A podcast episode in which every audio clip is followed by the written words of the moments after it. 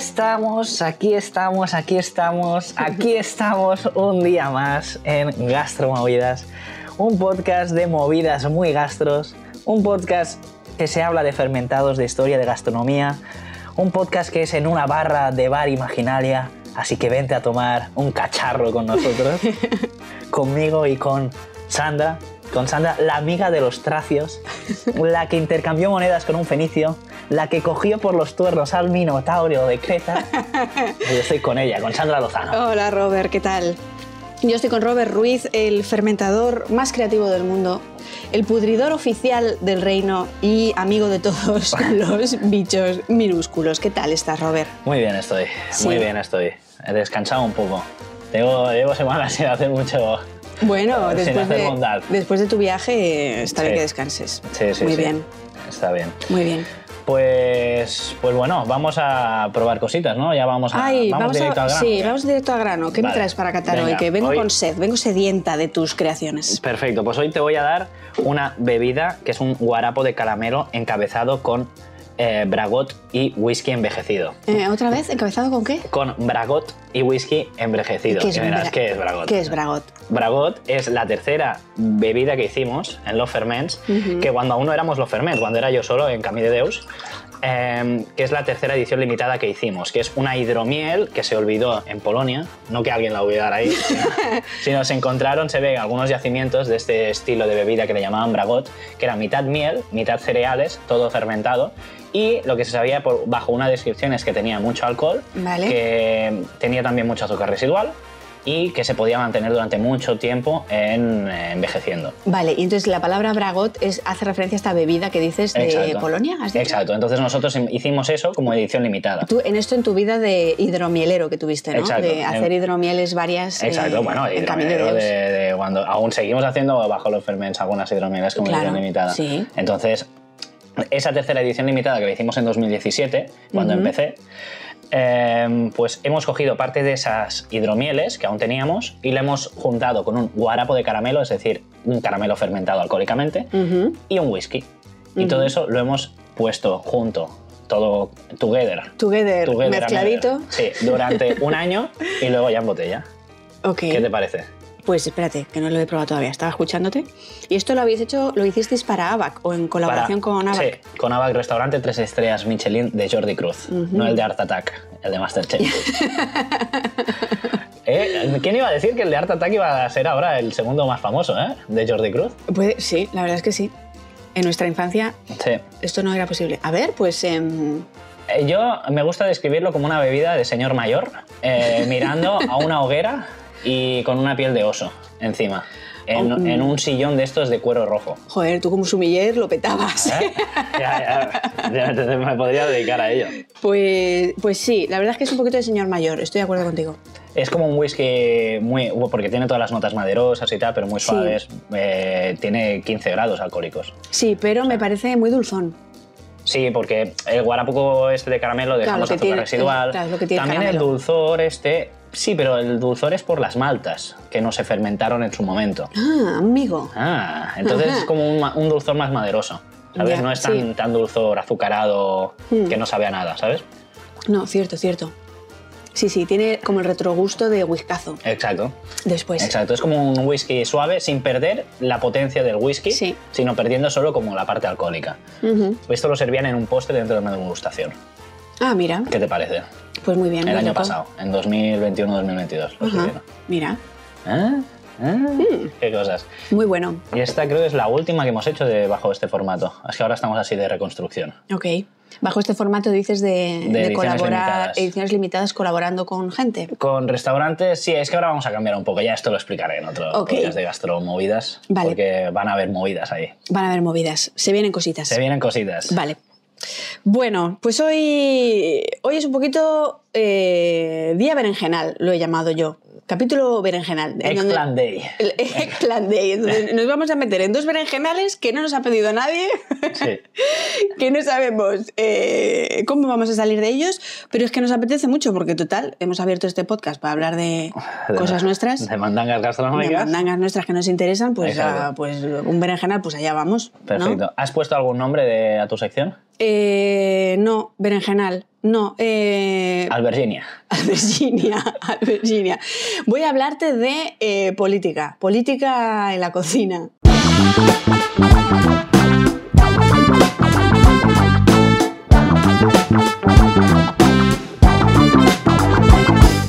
Política en la cocina, Robert. Perfecto. Total, que yo, te, yo ahora me pongo intensita Sí. y tú, por favor, hazme bromas. Muy bien. ¿Vale? Hacer política sobre. Eh, Muy bien. Bromas sobre política, ¿eh? Bromas sobre política. Ese, este va a ser tu reto, ¿vale? En esta, en esta chapa que te voy a dar a continuación, que es un tema que a mí me interesa mucho. Entonces, ¿de qué te vengo a hablar? Te vengo a hablar de que yo, Sandra Lozano, eh, tú sabes que yo venía, yo me introduje en el mundo de la gastronomía, o sea, me secuestrasteis los cocineros, Sí. ¿no? que es otra manera de verlo también. Bueno, te dejaste secuestrar. Bueno, ¿eh? Dejé un poquito secuestrar, sí. Eh, pero yo venía del mundo académico de las ciencias sociales. Yo trabajaba en la universidad, Sí. era arqueóloga, hacía arqueología feminista. Sí. Una- muy, interesante que era mi vida antes. Bueno, total. ahora mírate. Ahora mírame. bueno, yo venía del mundo de las ciencias sociales. Entonces, en ese mundo de las ciencias sociales es súper habitual, o todas aprendemos que cualquier fenómeno humano, cualquier actividad que tú quieras eh, entender o explicar o comprender, eh, tiene siempre su vertiente política o tiene siempre una comunicación con el ámbito de la política, pero no el ámbito de la política de partidos políticos y, ¿no? y, y- y Sí. cosas pequeñitas, sino la política en mayúsculas. ¿no? Tiene siempre, cualquier actividad humana tiene siempre un rol o un papel que cumplir dentro del orden social, ¿no? Sí. contribuye a, a que el orden social continúe igual o, o- o no, bueno, esto, ¿no? Entonces, esto para mí era muy normal. Y cuando me metí en el mundo de la gastronomía, de la mano de la Fundación El Bulli, conocí a Ferran Adrià, Sí. todos los cocineros que pasaron por allí, como tú, por ejemplo, Sí.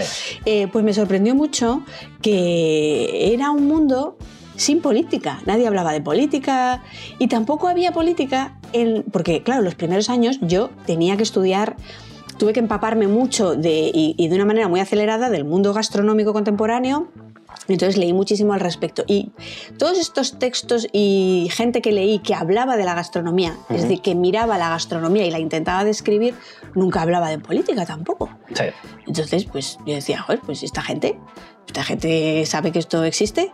Y ¿Pu- ¿Puedo decir mi teoría del por qué no se habla de política? sí, dime tu teoría. Mi teoría es porque Es- realmente es como lo de menos dentro de la gastronomía. O sea, une, une a todo el mundo sabiendo que a lo mejor sabes qué tipo de política siguen o a qué partido votan ahora en la actualidad.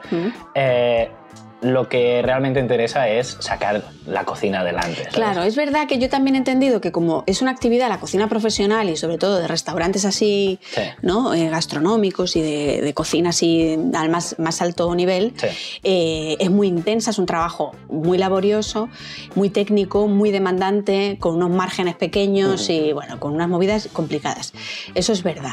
Pero, pero bueno, no digo yo que, que- que los cocineros hablen de política, que a lo mejor no, que siempre ha habido esta polémica de gente, políticos que han ido a restaurantes, han hecho una foto, luego eso ha colado en redes y claro, la gente que no sigue a ese partido pues ha dicho que no, no, eso no me refiero tanto a eso, sino, por ejemplo, también es un ámbito en donde se ha hablado poco de los derechos laborales. Y me acuerdo que llegamos allí, yo, yo pregunté por el convenio y me dijeron... ¿Con qué? ¿El con, ¿Con qué? qué? Sí, es como, pues no es una pregunta que se suele poner o... ¿Es una salsa? ¿El convenio de una salsa? ¿Por qué? Pero eso con qué se macera. Claro, o los derechos laborales, no sé, es una cosa como un poquito tabú también. Bueno, hay muchas cosas ahí Sí. con este asunto de la política que están ahí eh, escondidillas que no habla nadie, ¿vale? Entonces te aterrizo yo este tema ahora, ¿vale? Bájalo, yo te lo aterrizo, te Bájalo lo aterrizo. solo. Vale. Entonces, un día, el año pasado, Sí. me contrataron para escribir eh, material didáctico de un máster en pastelería Sí. y tenía que escribir la parte, el pequeño módulo de, de- de evolución de la pastelería contemporánea. Que es que yo mm, he hecho muchas cosas. Sí, sí, sí. La navaja suiza. De... La navaja suiza. Sí, sí. Vale, entonces para preparar este texto, pues bueno, me leí muchas cosas y di con la biografía de Paco Torreblanca. Ujú. ¿Tú conoces a Paco Torreblanca? Sí, pastelero, eh, ya de, de- bueno, pastelero ya de toda la vida, un poco, de... Sí, pastelero Que se ha sabido como reinventar en todas las modalidades de cocina, pastelero tanto de obrador como de restaurante. Eso es. De hecho, fue uno de los pioneros en la cocina dulce, porque él conoció a Ferran, yo creo que en los años 90, Sí. Y Ferran Adrià y él fueron del de, el primer combo de cocina dulce en restaurante, uno Sí. de los primeros fueron estos dos. Sí, sí, sí. Bueno, pues Paco Torreblanca. Yo estaba estudiando la biografía de Paco Torreblanca porque es una figura muy influyente, entonces en cualquier texto que hable de, de la vanguardia en pastelería, pues tiene que empezar un poco hablando de él. Él fue alguien que se formó en Francia y cuando vuelve de París eh, y se instala en Valencia, eh, pues claro, su pastelería era mucho más moderna y más contemporánea de la que se hacía aquí. Entonces él fue como el pionero en introducir esas cosas que había visto en Francia y que aquí todavía no hacíamos. Eh, y por ejemplo, pues él cuenta en muchas entrevistas que la primera vez que eh, presentó un- una tarta de chocolate con manzana y azafrán y los críticos no la entendieron y, y- les pareció fatal eso de poner un ingrediente como el azafrán en el Pero si dulce. eso es para las paellas. Sí, eso para las paellas, correcto. ¿no? Sí. Entonces, bueno, fue el pionero, abrió brecha en muchas cosas y hoy en día sigue siendo una figura súper importante. Bueno, pues, ¿a dónde voy yo? Sigo aterrizando, ¿vale? Ya dejamos Bájalo otra vez, bájalo. Lo bajo otra vez. Que se sube, bájalo. Lo bajo otra vez. Vale, pues leyendo un poco sobre su biografía, él cuenta Sí. Eh, que él se hizo pastelero porque su padre le manda a París, después de la guerra civil, a trabajar en París con un pastelero que se llama Jean Millet. Jean Millet. Joder, bien pronuncia francés, ¿eh? Jean Millet. Eh, y él dice, sí, yo, mi padre me llevó allí porque eh, después de la guerra civil, bueno, las cosas, bueno, él no cuenta por qué, eh, aquí es donde voy, él no cuenta por qué, pero él dice, después de la guerra civil, mi padre me lleva a París a, bueno, a sacarme de España, o sea, el, el Paco Torreblanca es un exiliado, es Sí. un republicano exiliado, su padre le salva del horror de la posguerra, le manda a París. Le manda a París con este pastelero que el padre de Paco Torreblanca conoce en una cárcel en España. Pam, pam, pam, tan, Eh, exacto. Sí, sí. Entonces, aquí hay dos datos que a mí me interesan muchísimo y que en todas las entrevistas que he visto nadie ha tirado de ese hilo. Sí.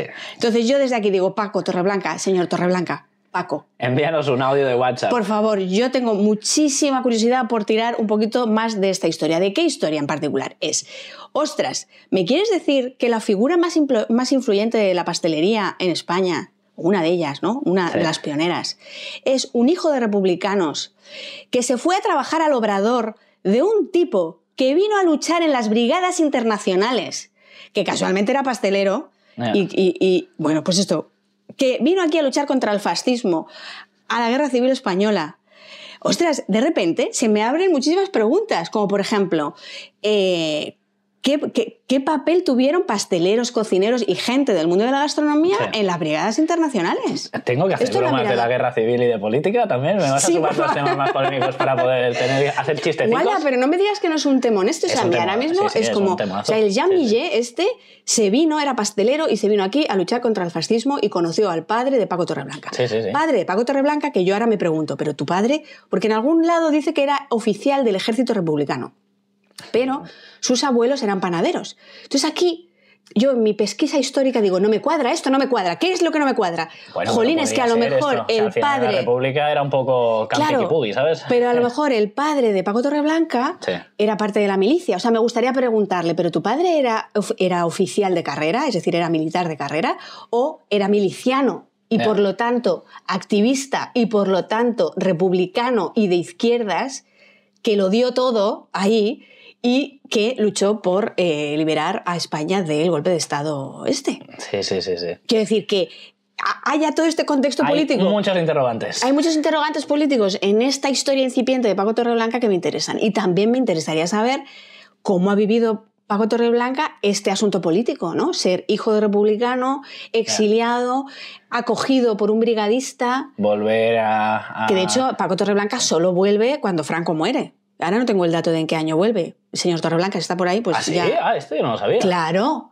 claro, Ah. amigo, claro, amigo. Ah, yo pensaba que ¿Por había qué de tuvimos- No, no. ¿Por qué no, no, tuvimos pero- a Paco Torreblanca antes en España? Pues porque él no podía venir a un estado fascista después de lo que había pasado con su padre. Ah, yo no y después sabía, de ¿eh? estar con Jean Millet, este tipo que había venido aquí a dejarse los cuernos para luchar por este país. Buah, a ver si alguien que nos escucha puede contactar. Total, a mí- Paco Torre- Torreblanca. Sí, por, favor. sí. Pero nadie le pregunta por esto. O sea, él lo dice, no lo oculta. De hecho, siempre que le dicen, ¿cómo usted empezó en pastelería? Él siempre dice esto que te acabo de contar. Ya. Bueno, lo de que Jean Millet era eh, brigadista internacional lo dice poco y hoy, justo para preparar estos datos que te traía aquí, en primicia, Sí. eh, he dado con una entrevista donde sí que lo menciona, que menciona que el Jean Millet estaba aquí en la cárcel porque había sido brigadista. ¿Y cómo se libraron de la cárcel?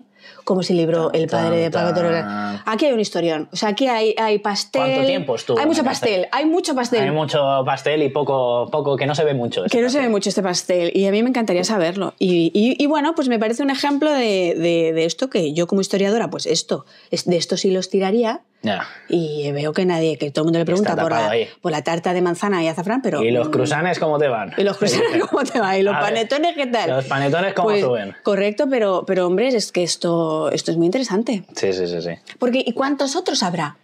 ¿Sabes? ¿Cuántos otros tío. protagonistas de, hablo de los años 70 y 80, Ya. ¿no? Mm, que han fundado las bases de, de la gastronomía, de la pastelería, y que a lo mejor tienen un pasado similar, ¿no? Pues yo creo bastantes, porque al final la gastronomía ahora es como se ha puesto a una profesión que está eh, equiparada a otras profesiones más normales, pero la gastronomía nadie quería trabajar de... Claro, exacto. Y yo entiendo que esto es un tema que, que, mm, igual hay gente que no, no le apetece, o, o- o protagonistas del tema, ¿no? Protagon- cocineros, Sí. sumilleres, gente del oficio que no le interese particularmente este asunto que estoy yo tratando. Ya. Pero la gente que mira la gastronomía como periodistas, historiadores, ¿no? críticos y tal, deberían echar un vistacillo a estas cosas. Ya, sí, sí, sí. Así sí. que esto aporto yo como venida de fuera, que Ya. me he metido aquí y he dicho, uy, aquí esto, esto es muy raro. ¿Qué ha pasado aquí? ¿Qué ha pasado aquí? ¿Qué ha Entonces, pasado este aquí? tema me interesa todo. ¿Tú crees que Paco Torreblanca igual nos oye y le interesará y se quiere meter en este berenjenal conmigo? Buah, sería loquísimo. Podría... Y yo se lo agradecería en el alma y sería Pues muy sí. diver. Ah, yo intentaré mover hilos. Mueve hilos. Tengo, tengo contactitos que ¿Tienes contactitos? Pues- a Paco Torreblanca. Pues mu- muévelo. Vale. Pues este es mi berenjenal. Que no se habla de política.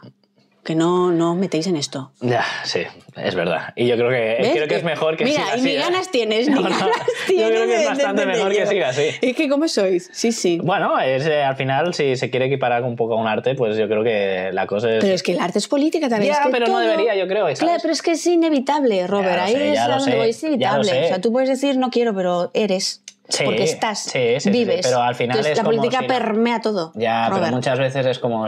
Bueno, no sé. O Ponme sea, un poquito es- más de whisky, por favor. es como saber, ya sabes a quién vota cada uno, ya sabes un poco... eh, bueno, y No, qué, no lo ¿sabes? no lo sabes. Eh, sí, se Pero huele, más allá de saber quién votas o quién no votas, no sé cuál es tu idea de la vida, de, de cuál es la idea del ser humano. es- eso sí, eso está bien. Para eso hay también gente que entrevista. O, o Pero yo, esto es yo pregunto estas cosas a nivel más privado a gente. Oye, ¿y esto qué? Oye, ¿esto Ya, qué? claro, ¿Sabes? ya. Y hay otras que depende de qué respuestas, pues no vuelves a preguntar. Porque Bueno, vuelves a preguntar, pues ya está, ya te vuelves la tostada y dices, yo no quiero ir a ese lugar. Exactamente. Ya. ya. Pues bueno, Pues aquí lo dejo. Este, es, estos hilos de guerra civil, fascismo y pastelería que me ha, me ha gustado mucho. perfecto. Pues. ¿Salimos de este berenjenal? Salimos de ¿Nos este berenjenal a otro? eh, a otro, a otro campo de berenjenas igual de grandes.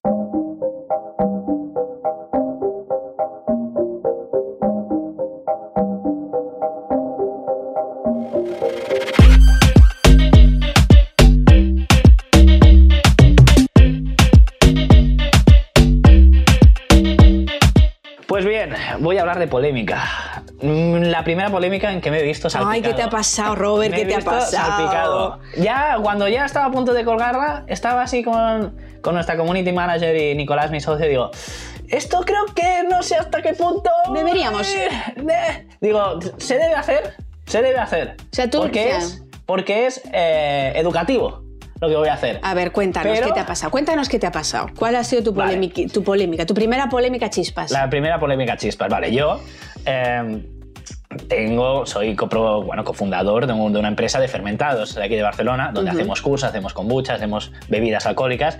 Vale, y tengo como mi perfil de Instagram, eh, que es Robert Ruiz Moreno, donde hablamos generalmente de cosas de fermentados, donde voy haciendo sobre todo las cosas más locas dentro de la empresa, Sí. de la parte más educativa. La parte más y más de que haces tú, ¿eh? Sí, pero llevado más a un extremo. Dentro de los ferments, eh, lo que hablamos es sobre todo recetitas cortas para hacer en casa, más fáciles. Ujú. Sí, pero dentro de la parte del perfil mío de Instagram son cosas más locas. Las que te molan a ti hacer. Sí, de Como- cojo Powerade y le, lo hago vinagre de Powerade. Cojo una tortilla de patatas y le hago crecer el hongo del Camembert. Cojo una pechuga de pollo, lo embadurno en espirulina y lo dejo curar como La si fuera tortilla una- esa del camembert yo la querría probar aquí otra vez, ¿eh? Es, para mí es un hit tuyo. Pues- Que yo como biógrafa oficial. Pues algún día que tenga tiempo volveré a hacerla. Eso sí, sí, eso tienes que volver a hacer. Vale, Entonces- Ok.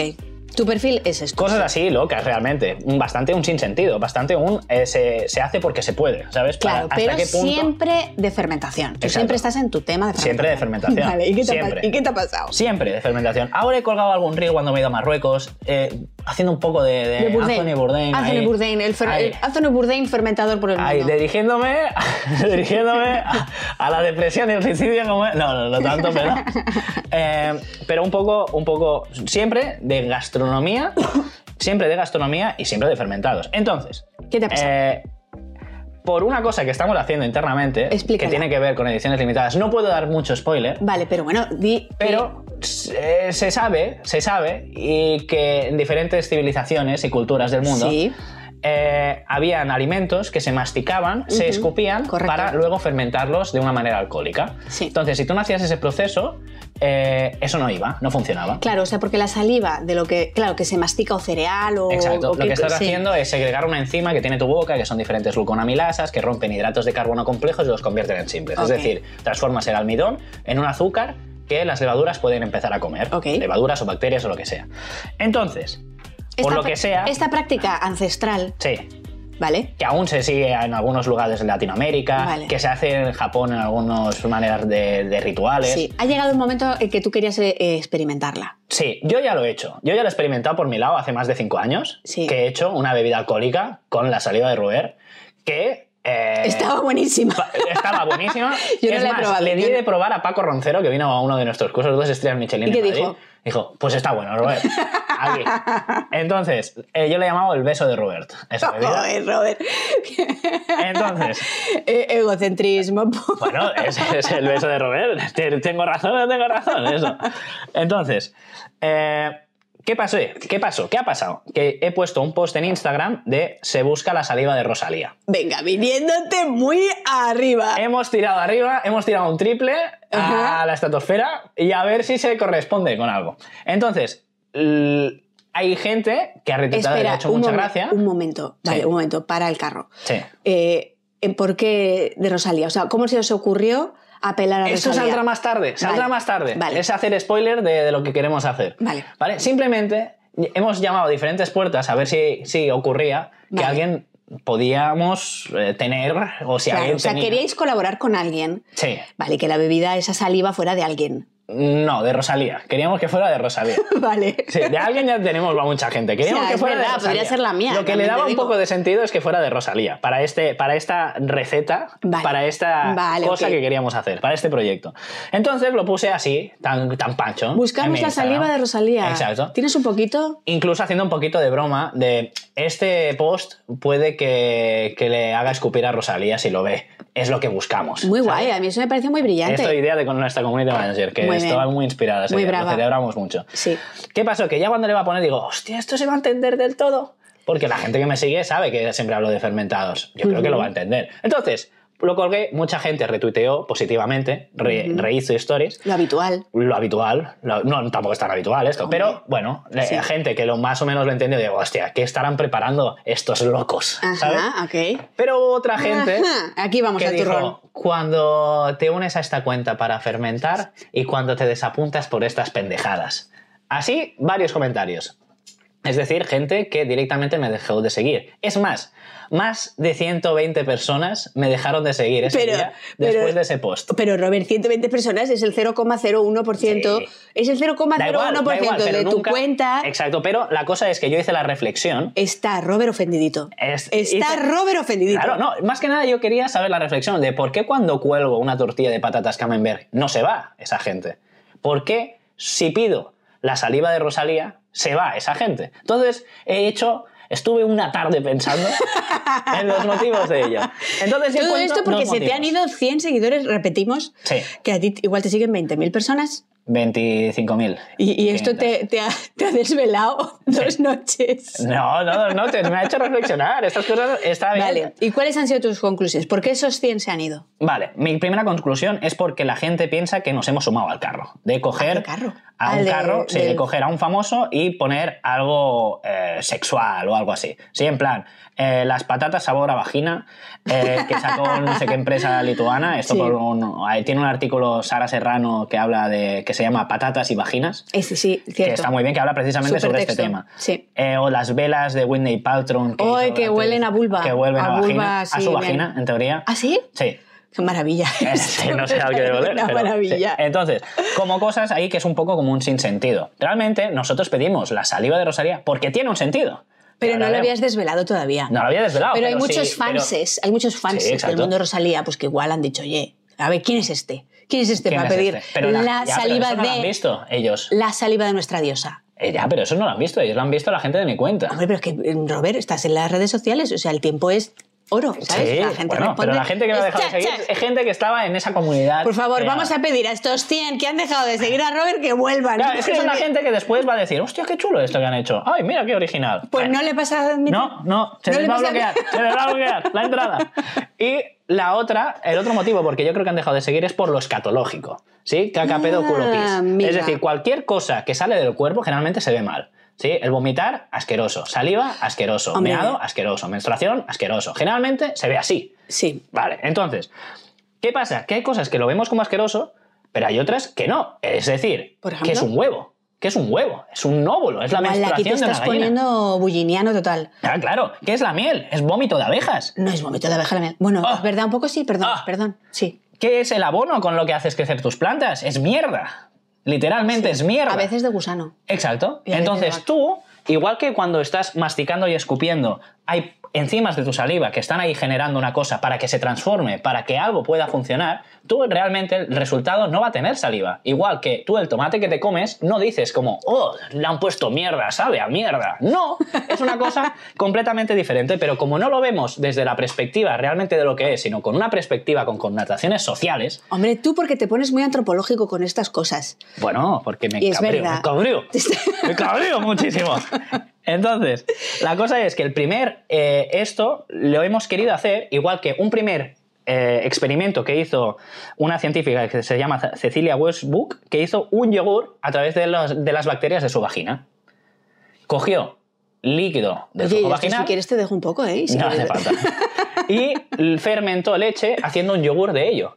¿Qué quería demostrar con esto? No quería ir a la noticia viral. Quería ir un poco a la noticia viral, pero por una parte educacional. Al final era una reivindicación de lo poco que se sabe de eh, qué bacterias hay en nuestro cuerpo y en concreto en Es el verdad. flujo vaginal. Eh, al final era una reivindicación cultural, científica y feminista. Sí. Pero eso ha hecho un yogur de coño. Esto es lo que... Ya, y aquí y la gente se vuelve loca. Pero mira- Entonces, lo nuestro no eran unas patatas de sabor a vagina, que eso sí que considero un, un sinsentido. Estamos ahí haciendo una reivindicación de una bebida. ¿Sí? Entonces, simplemente, esto ya como conclusión, aquí ya llegan las redes sociales. ¿Qué pasa? Que sale más a cuenta la soberbia de Twitter, esta de, de- de insultar o de dejar de seguir, antes que decir, pero a ver, si esta gente siempre me ha hablado de cosas de fermentados, en vez de reflexionar de por qué estarán haciendo eso, en vez de verlo como una cosa de, ay, voy a esperarme a qué pasará, no, es mejor. Pues sabes lo que te digo yo, que yo creo que esto mm, es bueno, porque siempre tienes que tener alguna polémica, alguna polémica tienes que crear, porque si no, no haces cosas interesantes. O sea, siempre tiene que haber algo que la gente no entienda muy bien. Sí, está bien que te no- salpique una polémica, pero es te- mejor que te salpique la saliva de Rosalía. sí, pero mira, igual que esta historia tan guapa del yogur que me acabas de contar, tú la entendiste, sí. Pues muchísima gente entenderá también tu, tu historia con la saliva. Claro, ya. Pero ya hay sé. 100 que no. Ya lo sé, ya Pero lo sé. entra dentro de la normalidad. Sí, que es una, es una purga realmente. Es una purga que, que ha habido y ya está, no pasa nada. O sea, está perfecto. O sea, es mejor que no Sí. sigan. Porque después estos que se van son los típicos que me preguntan, oye, ¿cómo se hace la kombucha? Pues yo, yo no sé quién eres tampoco. Que míralo en Google, lo sabes. Ya. De estas. Entonces, ya, ya. Pero es verdad que la saliva, mm, así de primeras. Eh, Bueno, pero ahí es Mira, donde yo tenía una profesora, yo tenía una profesora eh, de arqueología Eh. que, que hacía muchos estudios con poblaciones indígenas de Latinoamérica y, Hacían esto, y algunas masato. hacían, hacían esto y Sí. ella decía, uff, a mí me costaba. O sea, me costaba luego comerlo. Sí, porque o me costaba es- participar de Porque es una papilla alcohólica y tal, Claro. y, pero Quiero decir, que es una cosa ancestral, que pero a la las es... antropólogas, arqueólogas más bregadas en estas cosas les cuesta un poco. Quiero decir, que haya Claro, 100 pero porque son antropólogas, pero no son gastrónomas fermentadoras, ¿sabes? Ya. Entonces, entonces eso. Ya. Pues hasta aquí mi tema. ¿Hasta aquí tu berenjenal? Hasta aquí mi berenjenal. Bueno, pues espero que se te pase el cabreo. A ver si le llega este capítulo a Rosalía. También, también, por favor. Rosalía. Rosalía, seguimos buscando tu saliva.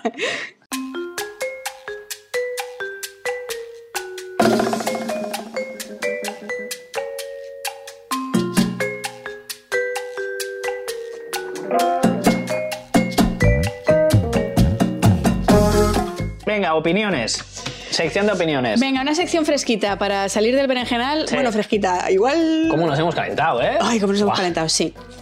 Eh, una cosa fresquita, rápida, breve, que te vengo a contar, que es que le- eh, esta semana estoy escuchando esta canción en bucle porque he descubierto a este artista que se llama, atención, La Dani, La Dani. La Dani, y me tiene obnubilada.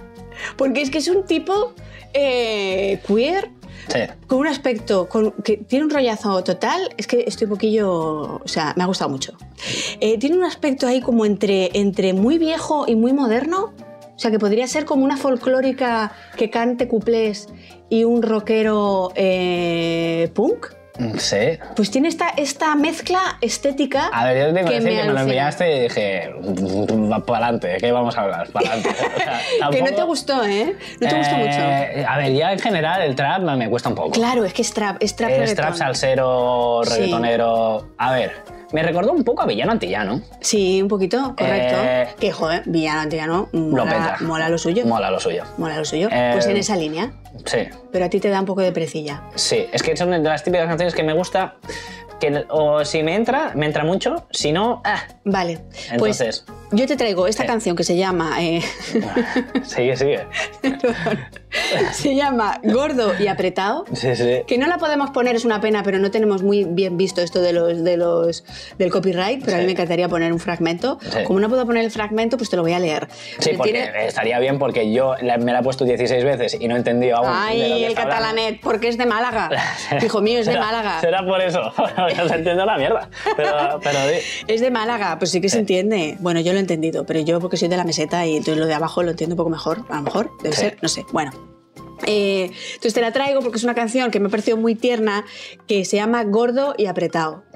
¿no? Entonces al principio hay como un pequeño eh, audio de WhatsApp donde él dice esto que te voy a leer, ¿vale? A mí la gente que no come me da flojera. Y a mí me pasa igual, ¿eh? por eso te lo traigo. Pero bueno, sigo con la quote. A mí la gente que no come me da flojera. Yo tenía un novio más guapo, tenía un tipito, tenía la cara que era una pintura. Le dije, bebé, vámonos esta noche y nos comemos un camperillo ahí en la parrilla. Dice, no, no, porque yo por la noche no como hidratos. ¿Te quieres ir por ahí, hombre?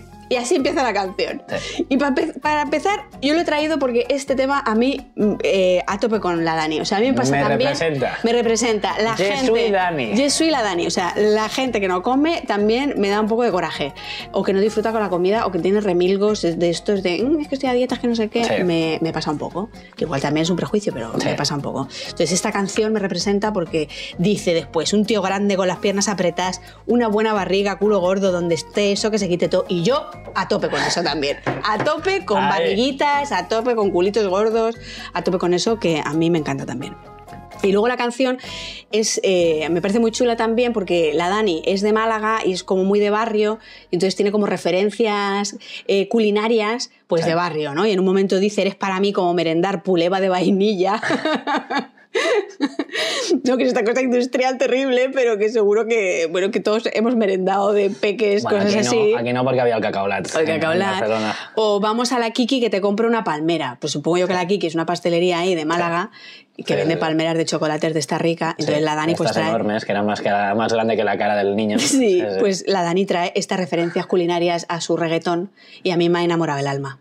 Así que esto te digo. Está bien, está bien. Me, me gusta, me gustan estos temas frescos. ¿Verdad? De la Dani. Pues sí. No me gusta la canción en sí, a lo mejor mucho. Bueno, no me Bueno. gusta, pero Igual podemos poner un trocito ahora cuando acabemos el podcast. Mm, se va a intentar. Se va, se va a intentar. Si no, El- por favor, el ir a técnico de sonido que soy yo va a ver si puede sacar el tiempo y las ganas y Spotify no le jode con los eh, Con los derechos. con los derechos Vale. y lo va a intentar. Lo vamos a mirar. Así que nada, nos vemos.